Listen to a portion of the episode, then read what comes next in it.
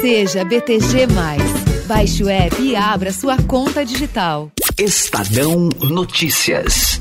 O presidente Jair Bolsonaro acenando ao público ao lado da futura primeira-dama, Michele Bolsonaro, estão ali se deslocando da Catedral para o Congresso Nacional.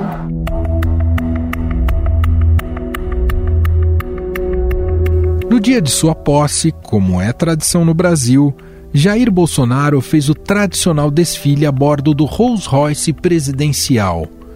Mais do que um cumprimento de uma formalidade, havia naquela configuração dos ocupantes do carro os primeiros sinais de que o poder poderia ser compartilhado. Sentado atrás do presidente estava seu filho Carlos, vereador pelo Rio de Janeiro. Não tem como as pessoas quererem me separar do meu pai, que eu sei que interessa para muita gente isso. Primeiro que eu sou filho dele. Segundo que a gente trabalha junto há 18 anos. Depoimentos já colhidos na CPI da Covid mostram que o herdeiro 02 de Jair Bolsonaro, mesmo sem ter cargo no governo federal, está sempre presente em reuniões importantes que definem os rumos da gestão federal. Luiz Henrique Mandetta, Fábio Weingarten e o representante da Pfizer, Carlos Murilo, confirmaram que Carlos participava dos encontros para tratar do combate à pandemia filho do presidente, que é vereador no Rio de Janeiro, estava sentado atrás tomando as notas da reunião. Eles tinham constantemente reuniões com esses grupos eh, dentro da, da, da, da, presidência. Minutos depois, entra na sala da reunião Felipe Garcia Martin, Carlos Bolsonaro. Ah, muito obrigado. Atualmente, Carlos Bolsonaro cumpre seu quinto mandato como vereador do município do Rio de Janeiro. Mesmo na Câmara Municipal, o filho 02 de Bolsonaro não consegue esquecer a política nacional. De melhoria da sociedade é, carioca e do Brasil. Então, deixo aqui meu voto de aplausos e de repúdio a esses canalhas de sempre. E ele sabe muito bem o que eu estou falando aí. É um canalha! É um cabeça de balão canalha! Carlos Bolsonaro tem uma carreira no legislativo municipal com poucas leis aprovadas.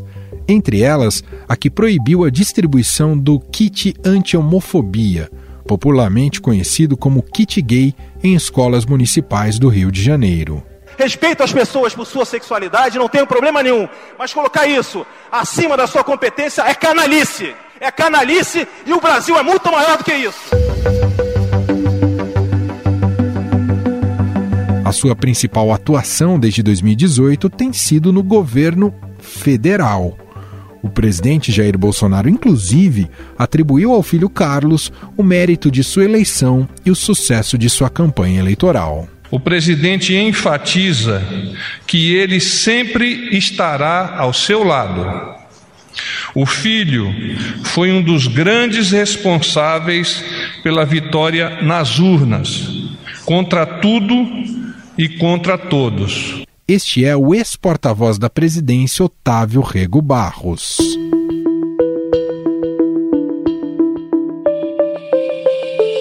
A força de Carlos Bolsonaro na cúpula do governo federal foi evidenciada na saída de um dos maiores apoiadores do presidente, Gustavo Bebiano, já falecido, da Secretaria-Geral da Presidência.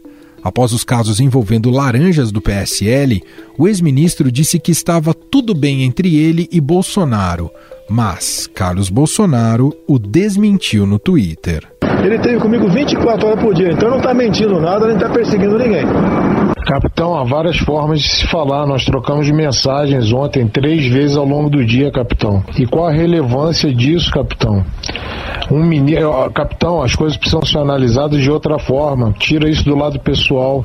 Ele não pode atacar um ministro dessa forma, nem a mim nem a ninguém, capitão. Está errado. No início de abril de 2019, a vítima foi Santos Cruz, da Secretaria de Governo. O ex-ministro afirmou ao Estadão que as redes sociais deveriam ter algum tipo de regulamentação e que havia milícias digitais atuando na internet. A frase do general desagradou a ala ideológica do governo, que inclui Carlos Bolsonaro. Como resultado, Santos Cruz foi o primeiro militar a deixar o governo. A notícia falsa ela é um prejuízo muito grande. E a outra coisa é que é quando eu uso a notícia falsa para alimentar conflito. Quando eu uso a notícia falsa para alimentar conflito, eu mantenho um estado de divisão de conflito na sociedade que não é bom. Carlos Bolsonaro é também um crítico do vice-presidente Hamilton Mourão. Em abril de 2019, o filho 02 do presidente, por meio do Twitter, atacou o general, retuitando diversos posts que insinuavam que Mourão seria traidor. Carlos Bolsonaro continua no ataque ao vice-presidente. E as declarações ocorreram após o presidente Jair Bolsonaro dizer que colocaria um ponto final no bate-boca público entre o seu filho e o vice Hamilton Mourão. Maio de 2020, Carlos interferiu junto à Secretaria de Comunicação Social. O objetivo era que o Banco do Brasil voltasse a anunciar em um jornal considerado propagador de notícias falsas e caluniosas e que havia sido retirado da lista da instituição por pressão do grupo Sleeping Giants. Mesmo sem cargo no governo federal, o vereador pode participar de decisões importantes para o país, como o combate à pandemia? Existe algum crime nesta interferência? Por causa dessa atuação paralela no governo, o senador Alessandro Vieira, do Cidadania de Sergipe, que integra a CPI da Covid, fez um pedido para que o grupo convoque Carlos Bolsonaro para depor na comissão se essas figuras são referidas como participando de reuniões daquilo que a gente está compreendendo como uma espécie de gestão paralela da saúde, é importante que sejam chamados e sejam ouvidos. Claro que gera uma repercussão política, porque você tem o filho do presidente, mas a lei que vale para o filho da Dona Maria vale também para o filho do Bolsonaro.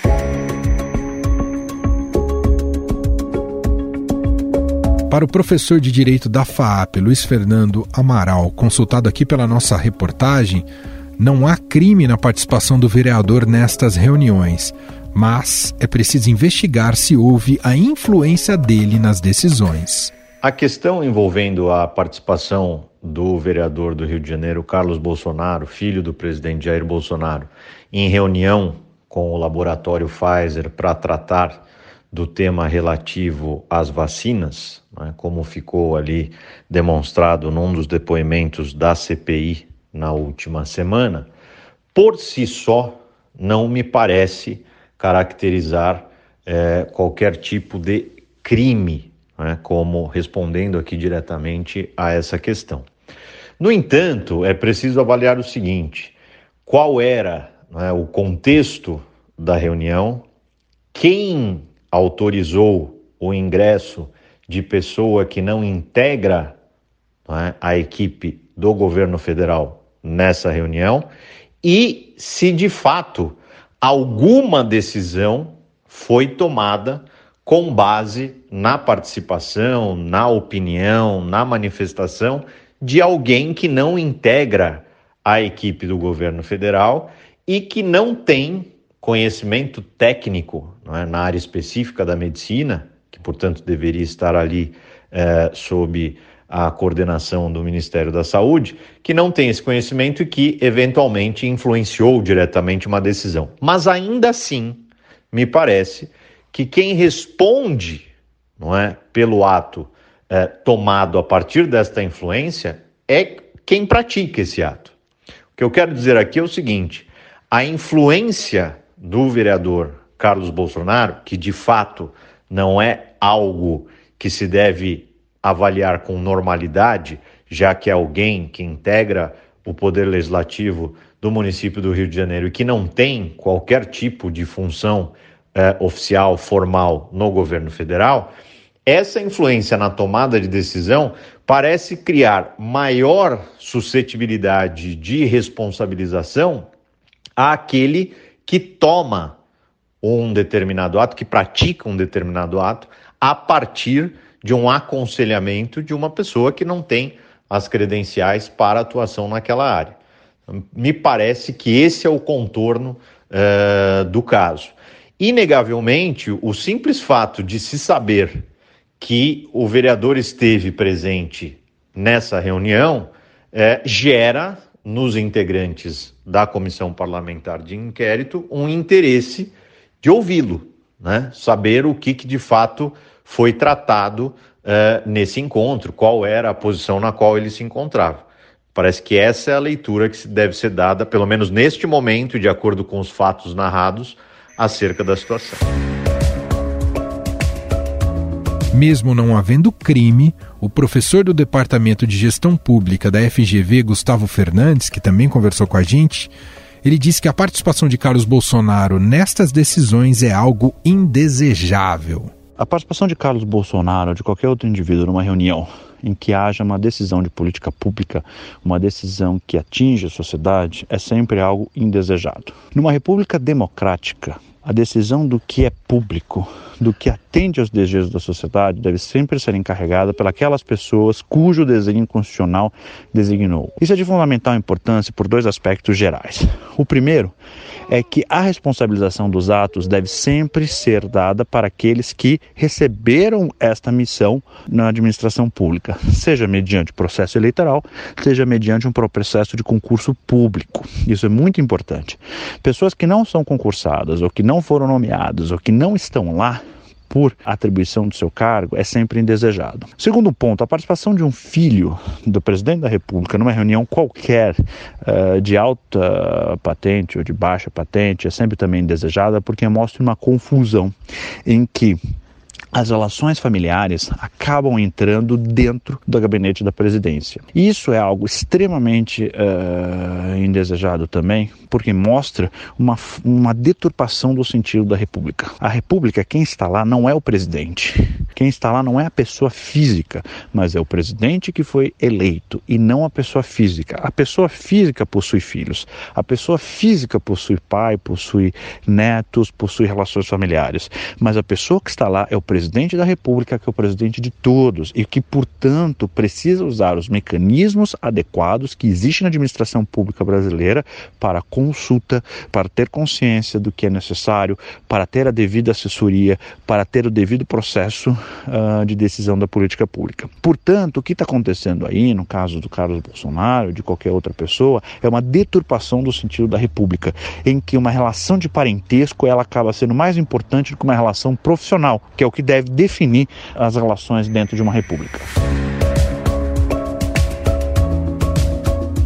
Em 15 segundos, nós voltamos e vamos falar sobre a atuação política de Carlos Bolsonaro e se existe de fato um ministério paralelo. E essa conversa vai ser com o editor da coluna do Estadão e colunista da Rádio Eldorado, Alberto Bombig. Conheça o BTG, um banco inteligente que entende seus hábitos financeiros e te orienta com dicas personalizadas para você tomar sempre as melhores decisões. BTG, inove seu jeito de usar banco. Baixe o app. Estadão Notícias. A principal atuação atribuída a Carlos Bolsonaro no governo federal é a liderança do chamado Gabinete do Ódio alvo de inquérito que apura esquema de notícias falsas e ataques a ministros do Supremo Tribunal Federal. Trata-se de uma estrutura no terceiro andar do Palácio do Planalto que desfere ataques ofensivos a diversas pessoas, às autoridades e às instituições. Eles escolhem uma pessoa e essa pessoa é massacrada. Massacrada. Porque o que, que eles fazem? Atacam a reputação, não tem prova de absolutamente nada, destroem e aí eles deletam somem com o vídeo. Esta é a deputada federal Joyce Hasselman, ex-aliada do presidente da República. O vereador carioca é tido como responsável pelas estratégias para as mídias digitais do governo, inclusive apontado como porta-voz das contas oficiais do pai Jair Bolsonaro. 02, aqui só em cima dele. Agora, ele tem a sua liberdade, ele tem a liberdade de falar no seu Twitter, no seu Facebook, no seu Instagram, expor a sua opinião. Agora o pessoal leva para o lado que eu, opa, esse é o filho do presidente, ele está dando um recado através dele. Confesso, nem sempre. Diante do exposto, dá para dizer que Carlos Bolsonaro comanda um governo paralelo? O filho 02 é o homem mais importante da cúpula de Jair Bolsonaro? Para analisar esse tema, convidamos o editor da coluna do Estadão e colunista da Rádio Eldorado, Alberto Bombig. Olá, Bombig, tudo bem? Olá, tudo bem? Obrigado pelo convite mais uma vez. Bombig, temos percebido que o nome de Carlos Bolsonaro, filho do presidente, tem aparecido bastante em alguns depoimentos seminais da CPI da Covid até agora. Apareceu no depoimento do Mandetta, falando desse aconselhamento paralelo, esse gabinete paralelo ali no Palácio do Planalto, e também o executivo da Pfizer disse a mesma coisa, inclusive que ele participou de reuniões. E aí, Bombig, que o Carlos Bolsonaro está envolvido ali diretamente com o presidente Jair Bolsonaro, claro que a gente já sabia, mas a esse nível, participando de reuniões, não te surpreende? Foi uma surpresa, de fato. A gente sempre soube da influência do Carlos em relação ao pai dele, né? Aquela imagem da posse do Bolsonaro, da posse presidencial, do Bolsonaro desfilando ali no Rolls Royce presidencial com a primeira dama do lado e o Carlos é, se eu não estou enganado, sentado no capô, né? Enfim, mas estava tava ali, né? Era uma demonstração muito clara da influência e da importância dele na vida do pai. Mas era difícil supor que ele pudesse participar de reuniões sobre assuntos tão delicados e específicos, né?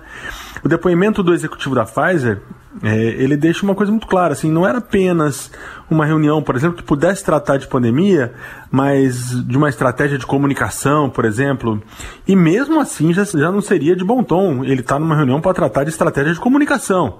Ele não, ele não é membro do governo, ele é vereador. Né? Mas enfim, convencionou-se essa ideia de que o Carlos cuidou das redes sociais do pai, ajuda ele na comunicação, seria o estranhamento seria um pouco menor, é o que eu estou querendo dizer. Numa reunião para tratar da compra de vacinas, qual o sentido da presença dele, né? Em que ele pode ajudar, né? O que, que ele conhece sobre campanhas de vacinação, sobre vacinas, sobre estratégia de vacinação, sobre Ministério da Saúde. É muito ruim que isso tenha acontecido, ruim para o país. E a CPI, nesse sentido, ela conseguiu ao menos uma comprovação, né? dá para se dizer que tem uma comprovação. É impossível imaginar que uma combinação de depoimentos entre o Mandetta, entre o executivo da Pfizer Está comprovado que o Carlos participou dessas reuniões e eu acho que esse é um grande feito da CPI. Ela começa a mostrar de que forma foram tomadas essas decisões, com quem o Bolsonaro se aconselhou, quem ele ouviu para tomar decisões, que ao fim e ao cabo todos nós sabemos onde foram dar, que é numa quantidade caminhando para meio milhão milhão de mortos e com a pandemia fora de controle, mesmo após um ano desse vírus circulando entre os brasileiros. É de se imaginar, Bombig, que no fundo, digamos, o responsável pela a essência do bolsonarismo, isso seria, digamos, pensado, as estratégias em relação a isso, até como a maneira como o pai deve se posicionar, tudo isso deve passar pelo Carlos Bolsonaro. A gente vai captando esses indícios cada vez mais, Bombig? Sem dúvida. É, o que você está apontando é um aspecto importantíssimo, né? A presença do Carlos, ela indica que, inclusive as decisões que deviam ser técnicas e concernentes à saúde dos brasileiros, né? A pandemia, elas também passam pela lente ideológica, né? Elas também passam pelo crivo ideológico, elas também são tomadas com base em ideologia. Por quê?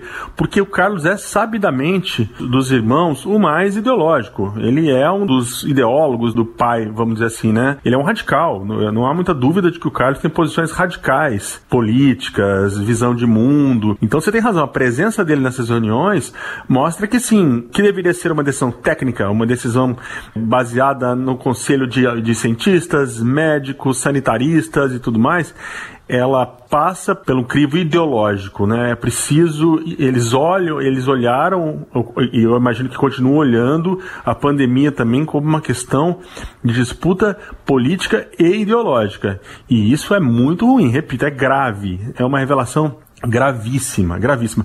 Se o filho do presidente fosse um médico renomado, um sanitarista renomado, já seria estranho porque ele não faz parte do governo. Ele não tem assento no governo, ele não tem cargo no governo, ele não pode nem ser cobrado, né? A gente pode cobrar do ministro da Saúde, a gente pode cobrar do presidente da Anvisa, a gente, tanto que estão lá sentadinho, né? O, presidente da Anvisa teve que ir lá prestar depoimento, são funções públicas, eles têm atribuições, a gente sabe quais deveres, quais as funções, quais os compromissos de cada um. A gente vai cobrar o Carlos do quê, né? Ele nem, não tem cargo nesse governo. Então já seria ruim se ele fosse uma autoridade de saúde. Ele não é. Ele está longe de ser. Ele está lá como um ideólogo do pai, como alguém que ajudou a jogar uma carga ideológica no, no controle ou no descontrole da pandemia no Brasil que não serviu para nada. Pelo contrário, só atrapalhou só atrapalhou. E nesse sentido, é exatamente isso que você disse. Está lá do lado do, do pai, o filho que mais, vamos dizer assim, faz a cabeça é, do presidente. Bombiga, a CPI deve ou não convocar já um requerimento, né? Mas aprovar esse requerimento para ouvir o Carlos Bolsonaro, como é que você vê?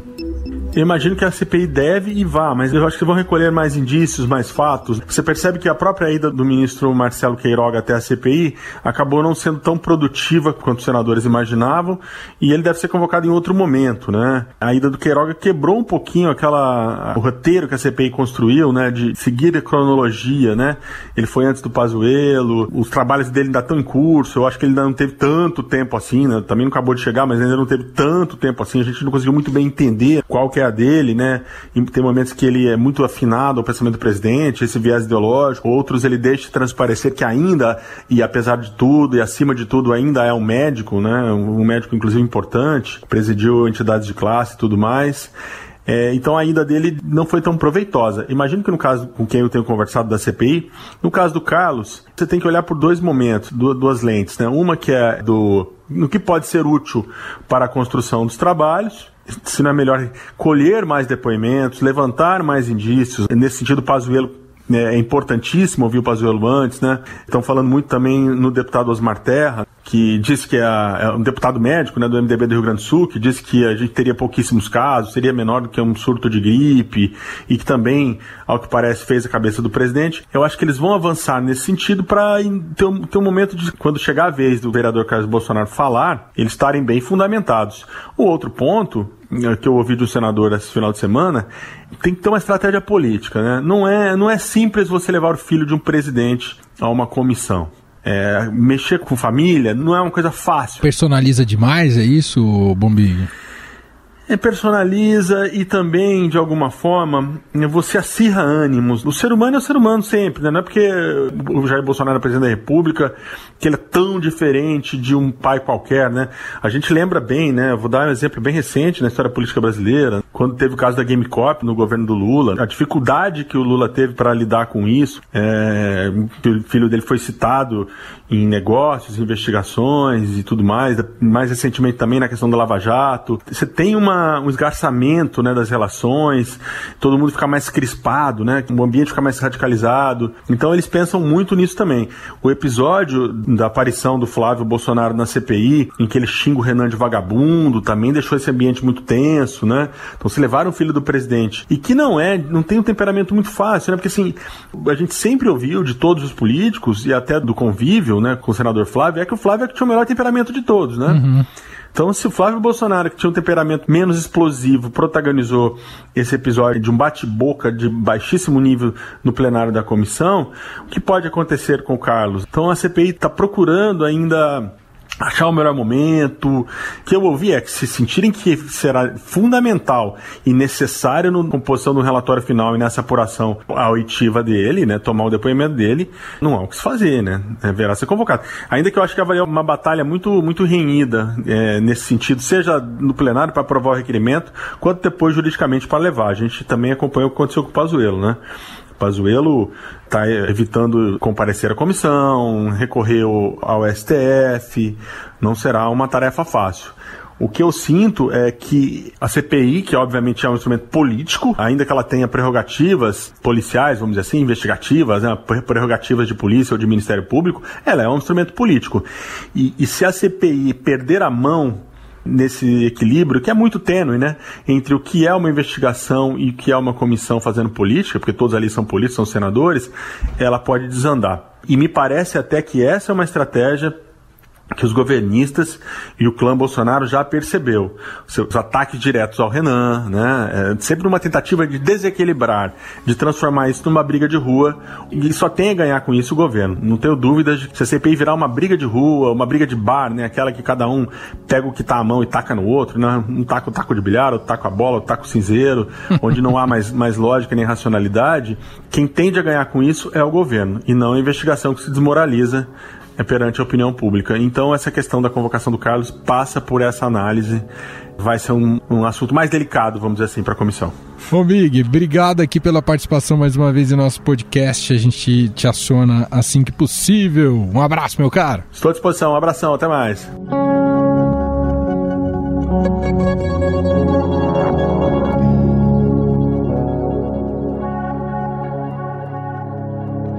Estadão Notícias. Este foi o Estadão Notícias de hoje, terça-feira, 18 de maio de 2021. A apresentação foi minha, Manuel Bonfim. Na produção e edição, Gustavo Lopes, Júlia Corá e Ana Paula Niederauer. A montagem é de Moacir Biasi e o diretor de jornalismo do Grupo Estado, João Fábio Caminuto. Escreva pra gente podcast@estadão.com. Um abraço para você e até mais. Vivemos em constante transformação e para ajudar as empresas a estarem conectadas com pessoas, nós criamos o Estadão Blue Studio, uma nova operação dedicada para criar soluções publicitárias inovadoras e orientadas à performance. O Estadão Blue Studio entrega projetos customizados, branded content, publicações e uma série de eventos consagrados pelo mercado. Não importa o tamanho do seu desafio, para nós sempre existe uma boa solução. Estadão Blue Studio, conteúdo de alta performance.